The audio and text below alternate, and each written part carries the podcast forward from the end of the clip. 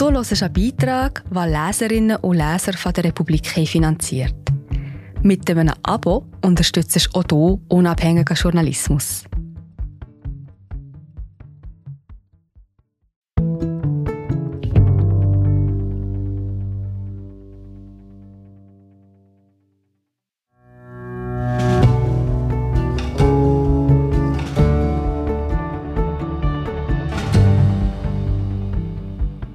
Politisch korrekte, Linksliberale, Feministinnen, all denen wirkt die Opposition von rechts entgegen. Flute den Raum mit Scheiße, gibt Steve Bannon aus den USA den Takt vor. Am extremsten führt diesen Kulturkampf in der Schweiz die Weltwoche, wo sich inzwischen Verschwörungsideologen tummeln. Die Infokrieger, Teil 2. Man muss es einfach glauben. Von Daniel Rieser, Basil Schöni, gesprochen von Christina Capodifoglia. Bronschhofen, Kanton St. Gallen. Studio von Stricker TV. Rechnen mit Daniel Stricker. Das ist gar nicht so einfach. Denn wenn es um seine Einnahmen geht, wird der Mann, der den Medien vorwirft, gekauft zu sein, plötzlich sehr wortkarg. Wir sagen, wir vermuten, dass er eigentlich ziemlich viel Geld verdiene mit seinen Abonnentinnen dass er sich mit der Pandemie ein Geschäftsmodell aufgebaut habe und jetzt, wo die Pandemie vom Bundesrat für beendet erklärt worden sei, da habe er gar keine andere Wahl, als auf das Thema Russland zu setzen, um mit einer Art propagandistischer Gegenerzählung den Krieg zu instrumentalisieren, und dass die Pandemie letztlich ein austauschbarer Platzhalter gewesen sei für ein Geschäftsmodell. Wir rechnen ihm vor, dass er im Moment als Folge der Pandemie auf der Plattform Locals rund 4000 zahlende Supporter habe und damit einen monatlichen Umsatz von 45.000 Franken erziele. Das ist eine Schätzung, die komplett aus der Luft gegriffen ist, sagt Stricker. Ist sie nicht, sagen wir. Die Zahl ist wirklich falsch, sehr falsch. Immerhin kommen Sie hierher, um mich zu fragen, statt einfach zu schreiben, dass ich mir eine goldene Nase verdiene. Es geht nicht darum zu schreiben, dass Sie sich eine goldene Nase verdienen. Wir wollen wissen, wie Sie Ihr Geld verdienen. Ich sage es so, ich habe trotz Ende der Krise stabile Abonnentenzahlen. Trotz Ende Corona-Bullshit sind meine Zahlen ziemlich stabil. Die Aktivismus-Sachen sind stark rückläufig. Ich habe lange nichts verkauft. Keine Paywall, kein T-Shirt, nichts. Ich habe nur draufgelegt. Mittlerweile kann man sagen, ich lebe davon. Das Geschäftsmodell funktioniert. Jetzt könnt ihr schreiben, dann hat er ein breites Grinsen aufgesetzt. Uns würde Ihre Kritik an unserer Berechnungsmethode interessieren. Also was haben Sie gesagt? Wir haben die Videos angeschaut. Das heißt, Sie haben gezahlt? Wir haben einen Zugang, ja. Sie haben nicht gezahlt? Natürlich haben wir gezahlt. Danke, ich mache ein Republik-Abo. Wir haben ihre Premium-Videos angesehen und geschaut, welches die meisten Views hat. 5300. Welches ist das? Es ist ein Video über das Kantonsspital Thurgau vom September 2021. Von den 5300 Views, die dieses Bezahlvideo hat, streichen wir 20 Prozent als Mehrfachviews. Die Leute können es theoretisch ja mehrmals schauen. Wie lange geht das Video? Das wäre ja noch interessant. Denn wenn es drei Stunden geht, ist das schon mal nichtig. Denn niemand schaut drei Stunden am Stück und dann zählt das erneute Reinklicken doppelt. Das Video geht acht Minuten. Aha. Wenn wir 20 Prozent abziehen als Mehrfach-Views, sind wir bei 4200 Views. Sagen wir 4000. Bei 135 Franken pro Jahr pro Abo kommt man auf 540.000 Franken im Jahr, also 45.000 Franken im Monat. Stricker sagt, in dieser Rechnung könne ein dicker Fehler drinstecken. Begründet das dann mit der falschen Behauptung, die ersten 30 Sekunden könne man ja gratis schauen, wenn man das Video teile, und das würde dann als View gelten, was man bei solchen Bezahlvideos nicht kann. Statt über seine Zahlen Auskunft zu geben, sagt er schließlich, vielleicht sei er ein armer Sier, vielleicht aber auch nicht. Ich werde Ihnen die Zahl nicht verraten, aber es ist ein Geschäftsmodell, ein ehrliches Geschäftsmodell. Ein ehrliches Geschäftsmodell basierend auf dem Verbreiten von Desinformation. Wir seien enttäuscht, sagen wir, dass er sich weigere, seine Zahlen offenzulegen, wo er doch predige, dass die Massenmedien nicht vertrauenswürdig seien, weil es letztlich immer um Geld gehe. Also ich könnte ja auch einfach lügen, sagt Stricker. Allein, dass ich nicht lüge, macht mich glaubwürdig. Sie sagen bezüglich Ukraine, die Medien müssten immer neue Säue durchs Dorf treiben. Können Sie nachvollziehen, dass man dieses Argument auch auf Sie anwenden kann, der monothematisch auf Corona gesetzt hatte und jetzt auf Russland? Ich bilde ja bloß die Medien ab, sagt Stricker. Man kann auch sagen, das ist schlau von mir. Ich reite auf dem. Wir sind gerade wieder da. Hallo, ich bin Marie José, Wissenschaftsjournalistin bei der Republik. Und ich tue dich hier kurz stören. Mir gefällt bei der Republik, dass sie vertiefen. Es sind mehrheitlich Geschichten, die auf Hintergrund eingehen. Für das Lesen oder Hören, beim Joggen, beim Kochen oder wie man noch einen langen Tag vor dem Computer einfach möchte die Augen zutun. Wir sind werbefrei und nur von unseren Leserinnen und Lesern finanziert. Unter republik.ch slash hallo kannst du auch hier ein Abo lösen. So, und das war es auch schon mit der Störung.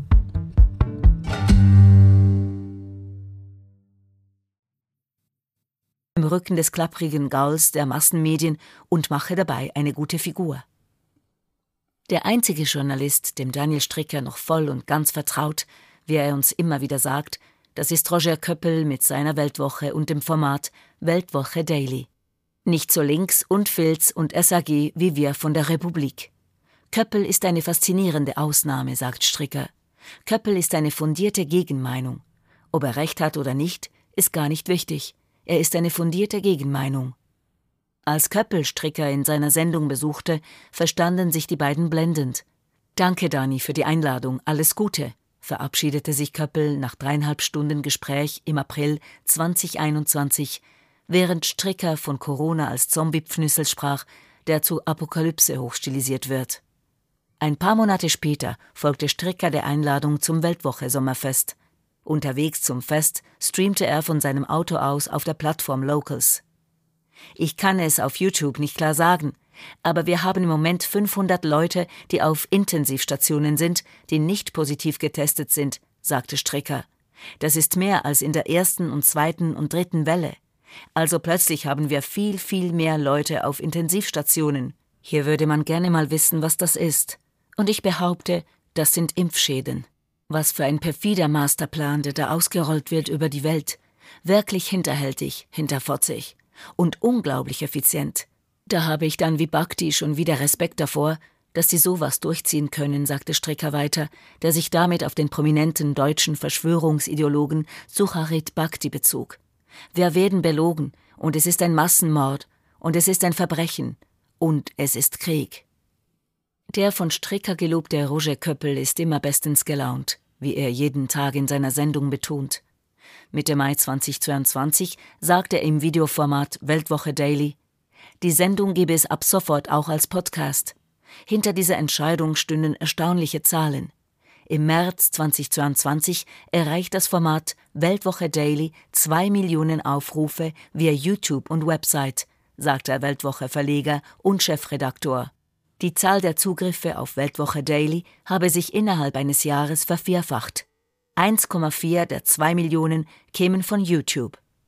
Maßgeblich zu diesem Wachstum beigetragen hat die Tatsache, dass Roger Köppel seit September 2021 neben dem täglichen Weltwoche Daily auch ein separates Weltwoche Daily Deutschland produziert. Diese deutsche Ausgabe erreichte rasch gleich viele Aufrufe wie die Schweizer Version und wuchs dann parallel mit dieser an. Was Köppel nicht sagt, Seit dem 1. Oktober 2021 wird jedes Weltwoche Daily Deutschland Video und ab dem 21. Oktober auch jedes Weltwoche Daily Schweiz Video auf der Webseite des deutschen Blogs Politically Incorrect eingebettet. Politically Incorrect oder PI News wird in Deutschland vom Verfassungsschutz als erwiesen rechtsextrem eingestuft und beobachtet. Die Seite, die gemäß der Rechercheplattform Corrective bereits 2017 rund 400.000 tägliche Aufrufe verzeichnete, dürfte einen bedeutenden Teil des Wachstums der Weltwoche Daily Videos zu verantworten haben. Das Videoformat Weltwoche Daily hatte Köppel schon vor der Pandemie geschaffen.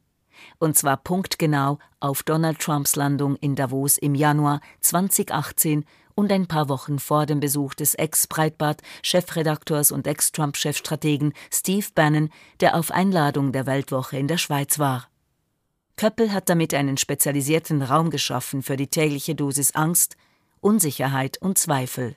In den halbstündigen Videos, die er jeden Morgen veröffentlicht, verpasst er jeder Tagesaktualität, die es gerade hergibt, seinen Spin.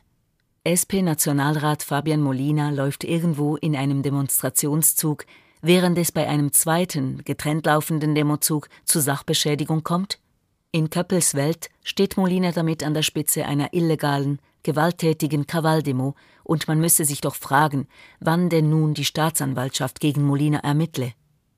Moderator Sandro Brotz konfrontiert SVP-Nationalrat Thomas Eschi in der SRF-Diskussionssendung Arena mit einer rassistischen Aussage, die dieser zuvor im Parlament geäußert hat. Für Roger Köppel wird der Journalist Brotz damit zum Großinquisitor, die Politsendung zum Tribunal und sowjetischen Schauprozess. Den einen Nationalrat einer Straftat bezichtigen, dem Journalisten, der dem anderen kritische Fragen stellt, gleichzeitig vorwerfen, er würde sich wie ein Strafverfolger aufführen. Konsistenz optional. Hauptsache, der Spin stimmt. Daneben ist Weltwoche Daily aber auch ein Textformat. Mehrmals täglich erscheinen auf der Webseite der Weltwoche Kürzestexte. Eine Art Langformat-Twitter, das Tag für Tag die Checkliste des Anti-Mainstream-Lehrbuchs abarbeitet. Berset, Trump, laute Minderheiten, bedrohte Meinungsfreiheit, Abtreibungslobby, Atomkraftwerke, Sommaruga, Transrechte, linke Parlamentarierinnen, SRF, Ausländer, Impfungen, Linksextremismus, Islamismus, Woke-Virus, zu viele Verwaltungsangestellte. Willkommen im Kulturkampf, der bei der Weltwoche seit 20 Jahren zum Konzept gehört. Im Frühling 2002 kaufte SVP-Nationalrat Thomas Matter, der 2021 ebenfalls Gast war bei Stricker TV, mit seiner Finanzgruppe Swiss First den Jean Frey Verlag und die Weltwoche. Matter war nur der Strohmann, sagte Martin Wagner, der damalige Anwalt des Jean Frey Verlags, dem Co-Autor dieses Beitrags 2018 in einem Interview. Den Kaufpreis von 83 Millionen Franken deckte der Tessiner Milliardär Tito Zittamanti mit seinen Investoren ab. Ein halbes Jahr zuvor war Roger Köppel Chefredaktor der Weltwoche geworden, und das sei ein entscheidender Verkaufsfaktor gewesen, sagte Wagner. Denn Zetamanti sei ganz vernarrt gewesen in Köppel. Er habe ihn als die richtige Figur betrachtet, um aus der linksliberalen Weltwoche ein rechtes Oppositionsblatt zu machen. Bei einem Treffen in Tetamantis Villa oberhalb von Lugano im Frühjahr 2018 gewährte der Mann, der die Weltwoche damals kaufte, einen Blick in seine Vorstellung von Kulturkampf. Die Linke, sagte der rechte Milliardär, kümmere sich heute um Dinge wie Transgender-Toiletten. Die Leute schämen sich, sich konservativ zu nennen, sagte Tetamanti damals. Aber konservativ sein heißt, nicht anfällig für Moden zu sein. Alle rennen heute hysterisch Moden hinterher. Das ist die Tragödie unserer Zeit. Die Aristokratie hatte den Wert der Ehre, die Bourgeoisie kannte den Wert der Tugend. 1968 hat uns eine Gesellschaft beschert, in der nur noch ein Wert zählt, dass die Leute erwarten, dass der Staat sie ernährt, von der Wiege bis ins Grab. Arbeiten, sparen, verzichten. Das alles zählt nicht mehr. Kleider machen Leute, auch das zählt nicht mehr. Die jungen Leute in den 60ern und 70ern haben mit den Jeans den Kleidungsstil der Dealer übernommen. Das sage nicht ich, das sagt Tom Wolf, und er hat recht. Es ist eine Schande. Weitere Gründe, den Jean Frey Verlag zu kaufen, sagte Tetamanti, seien der Zustand der Welt gewesen. Die Degeneration der repräsentativen Demokratie, die Dominanz eines Weltmachtkartells, bestehend aus Weltbank, IWF, EU, Zentralbanken, assistiert von der etatistischen Bürokratie, während sich die einfachen Bürger Leuten wie Le Pen zuwenden. Und auch der Zustand der Schweiz, die monotone Medienlandschaft, während das Land von der Verwaltung regiert wird. Wenn auch die Idee anfangs gar nicht so klar war, wie es später schien, so war es unser Ziel, mit einer großen politischen Drehung aus der linksliberalen Weltwoche ein unkonventionelles Oppositionsmagazin zu formen, sagte er. Es gab bis dahin nur eine Oppositionszeitung in der Schweiz, die Wochenzeitung. Wir brauchten ein Oppositionsmagazin von rechts. Wir brauchten jemanden, der stört. Die Weltwoche hat in den vergangenen zwei Jahren erkannt, dass in der Corona-Bewegung ein Potenzial liegt, den Kulturkampf von rechts zu führen und sich diverse prominente Maßnahmengegnerinnen aus dem verschwörungsideologischen Spektrum bei Weltwoche Daily ins Boot geholt. Joyce Küng beispielsweise, eine aktive Exponentin der Corona-Bewegung.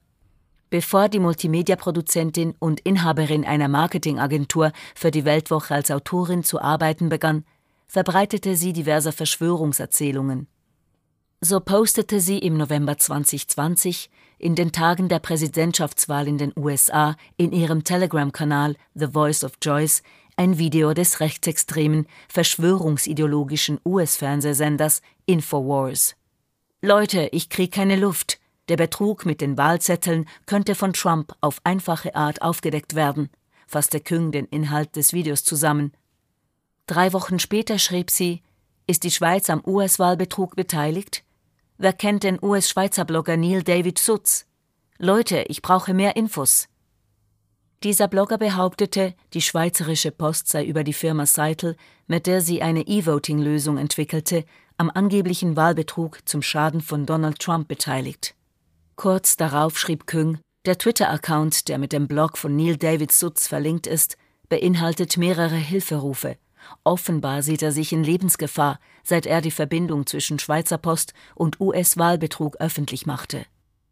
Einen Tag später publizierte sie ein Video, in dem sie über ihre Motivation sprach. Es geht mir einfach darum, dass wir zusammen die Wahrheit entdecken. Egal welche Videos wir sehen, auch wenn es von deinem Lieblingstruther ist, trotzdem sollst du alles überprüfen, denn wir leben wirklich in einem Informationskrieg und deshalb überprüfe ich gerne mit. Küng, die auch Telegram-Artikel verbreitet, in denen behauptet wird, Britney Spears sei ein Produkt der Illuminaten Gedankenkontrolle, war auch Teil des Rechercheteams von Reto Brennwalds Filmproduktion Unerhört, die im Oktober 2020 erschien. Für die Juni-Ausgabe ihres Printmagazins The Voice of Jars, das sie seit November 2021 produziert, traf sie sich Ende Mai 2022 mit Vertreterinnen der rechtsradikalen Plattform Rebel News, die zuvor in Davos über das World Economic Forum und in Genf über die Weltgesundheitsorganisation berichtet hatten. Das WEF bezeichnen sie als die Gruppe hinter dem Great Reset, die in Davos über ihre globalistische Agenda nachdenke. Und über die WHO sagen sie, dass diese mit dem geplanten internationalen Pandemievertrag ihre Macht festigen und die Kontrolle über die nationalen Gesundheitsbehörden einer internationalen Kabale von globalen Eliten in die Hände geben wolle. Auf dem Bild, mit dem Joyce Küng ihr Gespräch mit den Verschwörungsideologen von Rebel News ankündigt, trägt einer der Aktivisten ein gelb-schwarzes Polohemd, ein Markenzeichen des neofaschistischen US-amerikanischen Schlägertrupps Proud Boys. Küng hatte gemeinsam mit Daniel Regli, dem ehemaligen Zürcher Gemeinderat und Präsidenten des Abtreibungsgegnervereins Marsch fürs Leben, den Maßnahmengegnerverein Bürgerforum Schweiz gegründet und geleitet. Ebenfalls trat sie im Frühling 2020 als Kernmitglied von Rimoldis Verein Maßvoll auf, dessen Content-Team sie zeitweise leitete. Mittlerweile ist Küng weder beim Bürgerforum Schweiz noch bei Maßvoll als Mitglied aufgeführt. Nach einem Praktikum beim Schweizer Monat arbeitet sie heute als Autorin für die Weltwoche. Ihr aktueller Chef Roger Köppel ist inzwischen selbst zum Verbreiter von Verschwörungsmieten in Bezug auf die US-Präsidentschaftswahl geworden. Am 10. November 2020 twitterte er: Ein Sack voll weggeschmissener Trump-Stimmen. Sieht aus wie nach einem Bingo. Houston, we definitely have a problem. Die Quelle: der Screenshot eines bizarren, nichtssagenden Videos der Plattform Rumble, verbreitet von Dinesh Sousa, einem wegen illegaler Parteispenden verurteilten und von Trump begnadigten Filmemacher und Verschwörungsideologen. Bei der Weltwoche verbreitet Joyce Küng inzwischen ohne jeden Beleg Mutmaßungen über eine mögliche Verschwörung bei Twitter, die mit dem zu diesem Zeitpunkt noch gar nicht vollzogenen Kauf von Elon Musk aufgeflogen sei. Plötzlich hätten konservative User einen massiven Anstieg ihrer Followerschaft zu verzeichnen gehabt, behauptete sie. Die assoziierte Verschwörung schalten progressive Twitter-Mitarbeiter angekesselte Konten frei, weil sie einen internen Machtwechsel fürchten und Spuren von etwaiger Meinungsunterdrückung verschleiern wollen? Gleichzeitig markiert Küng auf Twitter solche Beiträge mit Gefällt mir. Die Leitmedien sind der Schlüssel und das Hauptproblem. Ohne sie wäre die Installation der Krisen nicht möglich. Mit fundierter, sachlicher und unablässiger Kritik zwingen wir sie in die Knie. Ein weiterer Verschwörungsideologe, der seit März 2022 regelmäßig für die Weltwoche schreibt, Nicolas Arimoldi. Der ehemalige FDP-Jungpolitiker gründete mit seinem Verein Maßvoll einen wichtigen Akteur der Corona-Bewegung. Persönlich fiel er während der Pandemie mit aggressiver Rhetorik auf, mit Verschwörungserzählungen und mit Aussagen, die bei näherer Betrachtung kaum Wahrheitsgehalt aufwiesen. Rimoldi stieg nach einem Praktikum als Autor und Marketingverantwortlicher beim Schweizer Monat ein, wo er sich selbst ein Inserat seines Vereins maßvoll verkaufte. Gegen Ende 2021 gab er seine Tätigkeit beim Schweizer Monat auf. Im Januar 2022 trat er eine Stelle an als Managing Director bei der Gretchen AG, der Produktionsfirma des Satirikers und Maßnahmengegners Andreas Thiel, der ebenfalls für die Weltwoche als Autor tätig ist. Bei der Weltwoche schreibt Trimoldi seit März dieses Jahres über die WHO, Viktor Orban und die Schweizer Corona-Politik. Am 13. Mai 2022 schreibt er über die Pläne der Weltgesundheitsorganisation, ein internationales Abkommen zur Bekämpfung von Pandemien abzuschließen. Für Remoldi ist das eine Art globaler Staatsstreich und eine faktische Übernahme von Regierungsgewalt durch die WHO. Neu regieren fremde Henker die Schweiz, schreibt Rimoldi, der in der einheimischen Landesregierung ebenfalls Verbrecher sieht und deshalb findet, der Bundesrat gehöre ins Gefängnis. Der Bundesrat führt hier nur die Befehle der WHO aus, so Rimoldi in der Weltwoche, und diese WHO habe ja auch den PCR-Test zum Goldstandard erhoben, obwohl dieser, so die Verschwörungserzählung, die Rimoldi an dieser Stelle ausbreitet, völlig nutzlos sei zur Erfassung der Covid-Fallzahlen. Der Weltwoche-Autor erhält inzwischen auf Twitter auch Applaus von Neonazis, und zwar, als er Ende April twitterte, Masseneinwanderung ist Suizid, Waffenbesitz ein Grundrecht, Atomkraft lebensnotwendig und Woke, Faschismus. Ein verurteilter Neonazi der jungen Tat retweetete den Beitrag mit den Worten Großer Austausch, Great Reset, stoppt den Globalistendreck. In der Neonazi-Szene ist Globalisten ein Codewort für Juden. Neben Rimoldi, Küng oder dem deutschen Blogger und Verschwörungsideologen Boris Reitschuster werden Anfang Mai 2022 auch Ostschweiz-Chefredaktor Stefan Milius und Milos Matuszek bei der Weltwoche als neue Autoren präsentiert. Just als Matuszek gerade den von ihm co-produzierten Dokumentarfilm Pandemd auf Social Media anpreist. Losgelöst vom Engagement bei der Weltwoche rufen die Verschwörungsideologen verschiedene Publikationen ins Leben.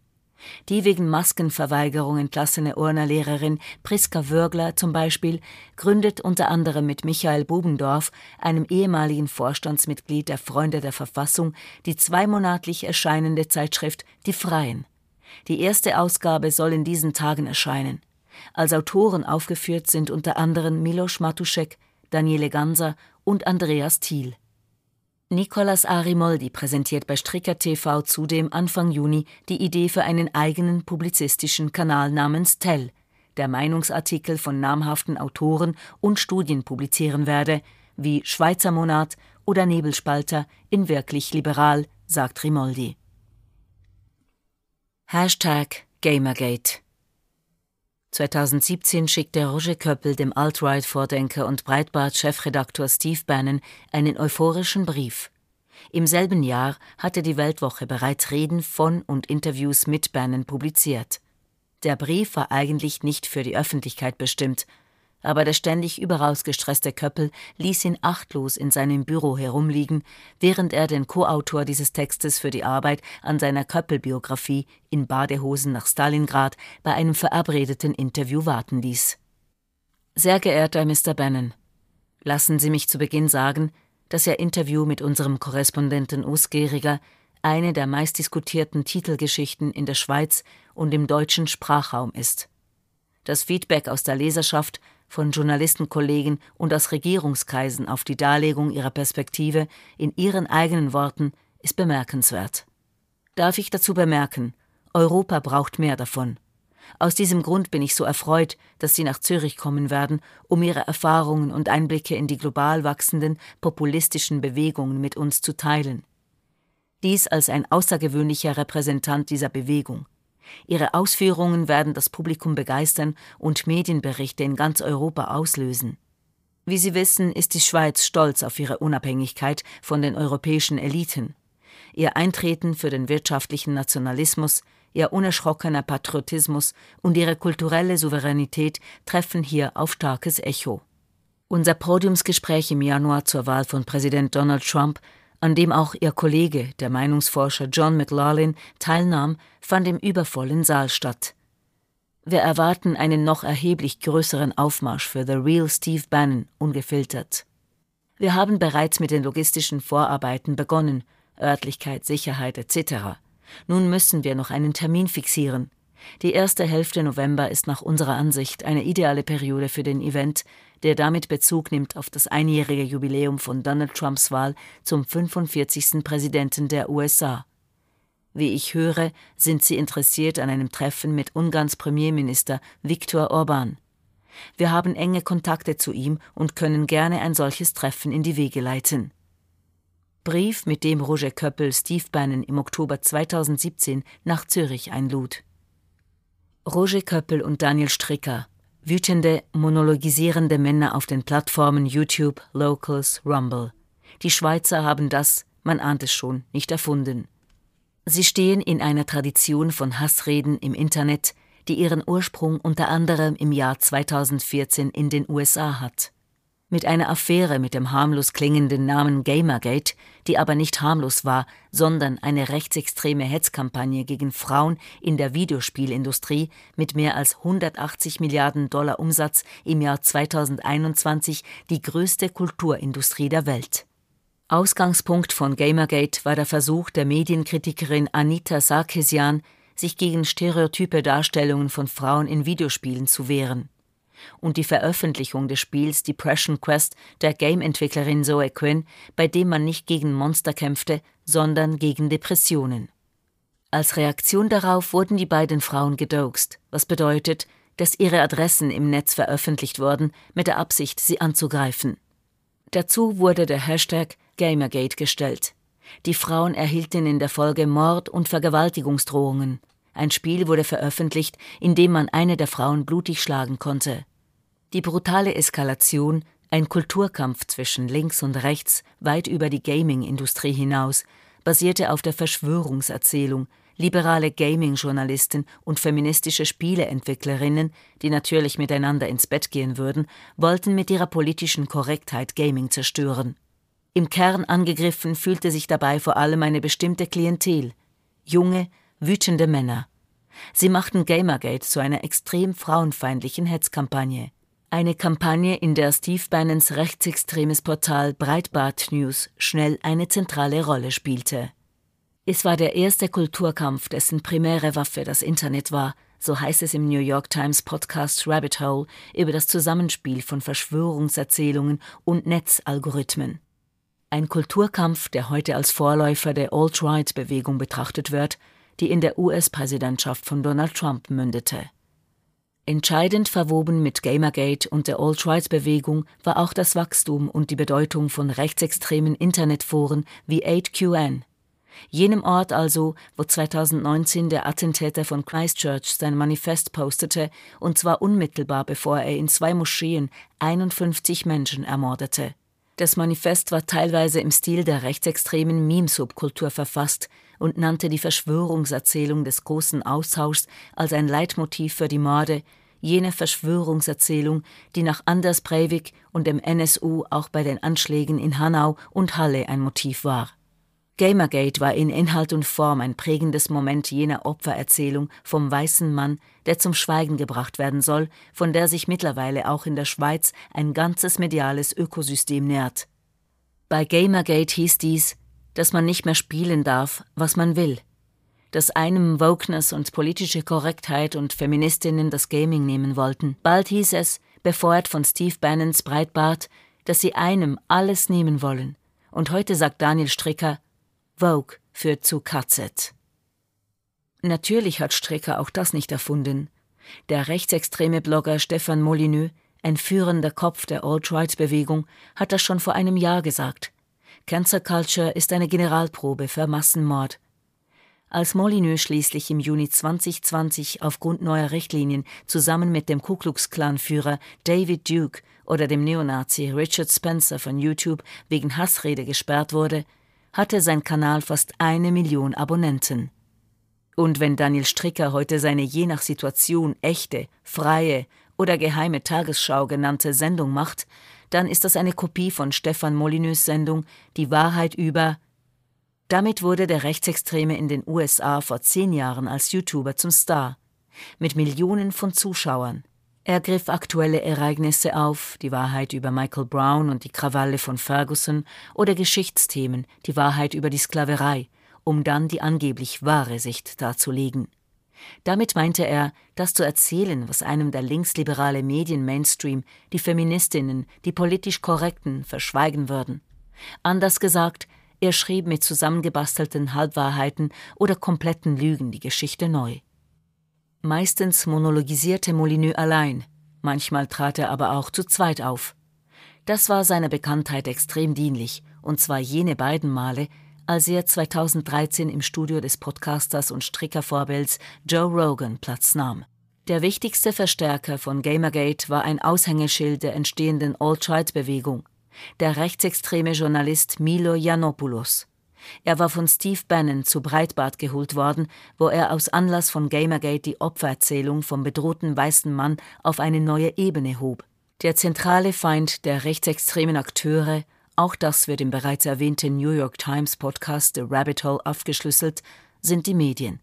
Die Gatekeeper, die einem mit Fake News und Moralkeulen die politische Korrektheit in den Kopf hämmern wollen.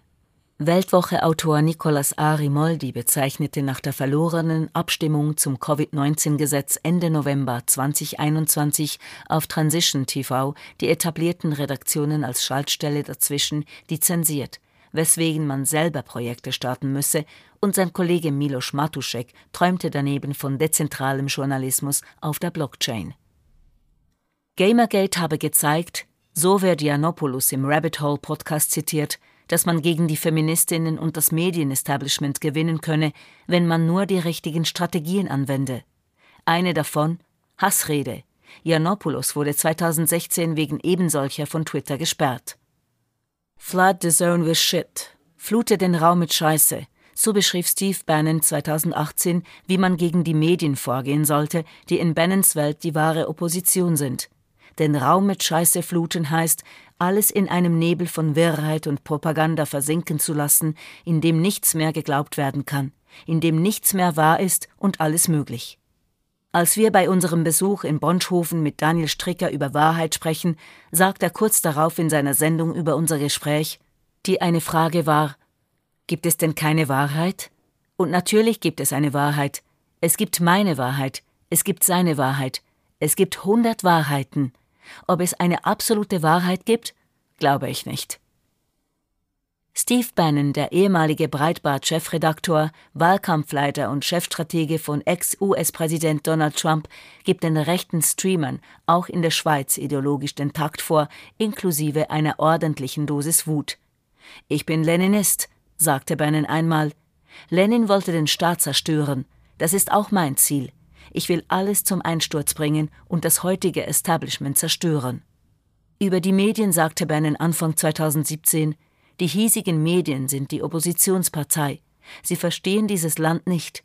Sie verstehen immer noch nicht, warum Donald Trump der Präsident der Vereinigten Staaten ist. Die Medien sollten sich genieren, beschämt sein, ihren Mund halten und für eine Weile nur zuhören. Die Medien verfügen über keinerlei Seriosität, Intelligenz und leisten keine harte Arbeit. Kritik an der Wahlkampagne Donald Trumps konterte er mit den Worten Dunkelheit ist gut. Dick Cheney, Darth Vader, Satan, das ist Macht. Wenn Bannon etwas sagt, sagt es bald auch Köppel. Das war 2017 so, als Köppel Bannon in die Schweiz eingeladen hat, und so ist es heute immer noch. Wenn Bannon Putin lobt, macht das zwei Tage später auch Köppel. So sagte Bannon am 23. Februar 2022 in seinem Podcast Steve Bannons War Room, Putin ist nicht Vogue. Er ist anti-Vogue. In Russland würden noch keine Breitflaggen aufgehängt werden. Am 24. Februar schreibt Köppel in der Weltwoche, Putins Verbrechen besteht darin, dass er die größte Schwäche des Westens aufgedeckt hat, politische Korrektheit. Machtpokerer Putin ist das Gegenteil, eine wandelnde Kriegserklärung an den Zeitgeist, an die Vogue und Cancel Culture, der unserer Intellektuellen und viele unserer Politiker so inbrünstig huldigen. Der Feind ist hier wie dort derselbe, weil der Diskurs derselbe ist. Ein Diskurs der amerikanischen Rechten. Den Liberalismus zurückdrängen, den Feminismus, die sogenannte politische Korrektheit und das mit einer Opposition von rechts, wie es Tito Titamanti sagte. Man kann zwar sagen, was man will, aber behauptet einfach, man dürfe nichts mehr sagen. Man ist Chefberater des mächtigsten Politikers der Welt, aber sieht sich in der Opposition. Auch der Kampf gegen das Schweizer Mediengesetz geschah nicht im luftleeren Raum. Es geht darum, die Medien, dazu gehört auch die SRG, die gerade wieder mittels Volksinitiative angegriffen wird, die Steve Bannon am liebsten zum Schweigen bringen würde, so schwach wie möglich zu halten. Diese Lücke soll dann mit dem Geld gefüllt werden, das in den USA von rechten Milliardären wie den Brüdern Charles und David Koch kommt. In der Schweiz besetzen solche Positionen Tito Citamanti oder Konrad Hummler. Trump, Orban und die Medien als Oppositionspartei. Was bei Bannon und Köppel erzählt wird, echot auch Daniel Stricker täglich in seinem Studio in Bronschhofen oder seinem Haus in Tobel in die Kamera. Die Massenmerdien haben den Westen immer noch im Griff, sagt er. Wie der militärisch-industrielle Komplex, der pharmaindustrielle Komplex, habe auch der medial-industrielle Komplex alles im Griff. Die Leute sind blöd, sie müssen blöd gehalten werden. Die Amerikaner hätten den Sprung schon einmal geschafft mit Donald Trump. Wir befänden uns in einer Schlacht von oben nach unten, und das zu durchbrechen, das ist die Aufgabe der Populisten, einen Weg zu finden. In Ungarn hat es geklappt, in England hat es halb geklappt mit Boris Johnson. Es wird ein langer, harter Kampf bleiben, um die Leute dazu zu bringen, anzufangen, ihre eigenen Interessen wahrzunehmen. Und der größte Feind dabei, sagt Stricker, sind die Medien, Macht die Regierung, was die Presse sagt, oder sagt die Presse das, was die Regierung will, dass sie es sagt? Mittlerweile komme ich zum Schluss, tendiere ich dazu, dass die Regierungen das machen, was die Massenmerdien wollen, weil sie wissen, dass sie davon profitieren und weil sie ihren Job, ihre Macht und Immunität verlieren könnten, wenn sie anders agieren. Aber da sind wir in einem Gefilde gelandet, wo man wer weißen muss. Flood the zone with shit, Daniel Stricker sitzt in seinem Studio und wird jeden Tag wütender. Im Format Die geheime Tagesschau sagt er am 7. Mai 2022, der Schlüssel zu allem Elend sind die Merdien. Und da spielt es gar keine Rolle, ob die Medien das Ganze initiieren oder einfach Politiker unterstützen. Sicher ist, die Massenmerdien, die sozialen Merdien sind wirklich einfach das Übel der Welt. Das ist der Dreck, das ist der Bodensatz, wirklich. Das ist das Niedrigste, das Primitivste, was auf dieser Welt unterwegs ist, das am meisten Schaden anrichtet. Daniel Stricker, noch vor zwei Jahren Immobilienmakler in Tobel, Thurgau, der sich an Masken störte, ist am Ende einer langen Reise angekommen, wo nichts mehr und gleichzeitig alles wahr ist und im eigenen Kopf alles möglich wird. Gerade als wir das Interview beenden wollen, sagt Stricker, Darf ich noch etwas sagen, weil ich gerne missionarisch bin? Gerne, sagen wir. Es folgt eine zehnminütige Wutrede über die Wissenschaft und den Klimawandel und das unglaublich tiefe Niveau an den Universitäten, denn woher solle man denn wissen, dass es einen Zusammenhang zwischen der Klimaerwärmung und dem Menschen gebe? Und dann sagt Stricker, was weh tut ist, dass man sich abfinden muss, dass man sehr vieles nicht weiß. Was er damit meine, fragen wir. Ich habe ja Dinge gehört von Reptiloiden, Flacherde, alles. Ich habe meine Meinung zu diesen Sachen. Aber grundsätzlich, ich höre mittlerweile auf zu verurteilen. Mondlandung, ich höre auf zu verurteilen. Denn ich habe es nicht gesehen. Ich kann es nicht messen. Ich glaube daran, dass es die Mondlandung gegeben hat. Aber wenn jetzt jemand kommt und sagt, schon komisch, die sind 50 Jahre nicht mehr da oben gewesen, muss ich sagen, ja, es ist schwer, das zu beweisen. Ich bin nicht Astronaut. Ich bin nicht Physiker. Ich kann sagen, man muss es einfach glauben. Und bloß weil jemand einen anderen Glauben hat, das zu verurteilen, sagt Stricker, nein, nicht mehr.